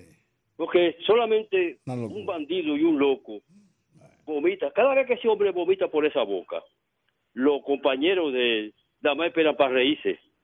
Porque en, en ninguno de los casos que ese hombre ha externado criterio, ninguno tiene valor. Porque todo lo que habla en base a una mentira, como lo que es su partido, esa FUPU. Por eso le hicieron lo que le hicieron. Que la pasen bien, muchachones. Muy bien. Tenemos otra llamada. Buenas. Buenas. Sí, Cu- cuéntame. Una recomendación para las próximas elecciones que no se limite el símbolo de marcar la boleta con una X, una raya, una cruz, cualquiera que símbolo que tú quieras, con un asterisco, con un corazón, con un número. Y eso va a evitar muchas boletas nulas también. Esa es mi recomendación. Un aporte. Muy bien. Ahí está su sugerencia. Buenas. Buenas tardes, poderoso. ¿Cómo están? Muy bien. Hablando de, con relación a la persona que habló anterior a esta persona estaba hablando del senador del senador por un voto porque mal que se lo puso en la junta al señor de Elías Piña a Iván Lorenzo ese señor es una burla. Cada vez que habla el país y su mismo compañero ni en Elías Piña quieren saber de él porque no se sabe expresar no sabe hablar habla sin coherencia no tiene prueba. Cuando le hablan de prueba lo que hace es que se tranca. Al igual que el Valentín que ustedes tienen antes de ustedes entrar ahí también. Ese hombre que deje de hablar tanta lo que es la pupú por la boca, que se callen porque ellos no tienen ninguna coherencia de estar hablando disparate. Muy bien. Gracias por estar en sintonía. Buenas. Lo que hay que ver, Georgie, si la oposición, si los mismos dirigentes, altos dirigentes, como Miguel y Yané Camilo, porque yo creo que Yané Camilo no estaba aquí en el país para las elecciones, porque ni votó por el domingo. Creo yo. Eso es lo que yo entendí. Y, y quise ver, porque escuché el programa y no la escuché. Me dijeron que desde el lunes está de vacaciones, es decir, que ya no votó. Bien. Y por otro lado, Dante, Dante y y Iván, igual que, que Paz, siempre están como los defensores del partido. Parece que lo ponen a hablar, porque ellos son los zambá. Bien. Porque recuérdense que Dante quería ser senador y no dijo ni nada. Nada, nada más dijo Pupu cuando lo sacaron. Está bien. Bien. Vamos a ver. Buenas. Buenas. Hola. Y yo digo que qué va a pasar con aquí debe haber una ley como dijo Guante H que todo el que no vaya a votar no, no inhabilitarle hasta los viajes porque sabes lo que hay un setenta y pico de, de dominicanos y dominicanas que no van a las urnas y que no se les importa No, pero no fue tanta la, la abstención. El- los datos oficiales dicen, demasiada atención demasiada atención está en el promedio histórico, ¿eh? el, el de este, el de este proceso. Bien. Vamos a ver. Buenas. Eh, Rudy, disculpe que llamé de nuevo. Hola. Pero- Adelante. Pero si Cristo Rey lo hace, imagínate. Llama 32 veces. 33. Yo lo que Te, equivocaste por una. Que está, está en nómina. Lo que quería decirle es que, la-. ¿se acuerda que de la semana pasada hacia atrás llamaba mucho fupista PLDista eh, amenazándole a ustedes que se que iban a perder, que la Sí, derrota que se- Bueno, eh, a ellos que, que no pierden la fuerza, que sigan llamando ahora. Ahora con más fe, ¿verdad, Aníbal? Con el disparate que dijo su, su líder, que, que, que, que, que, que no sean milanes, que sigan llamando, que, que llamen ahora, que digan lo que sea.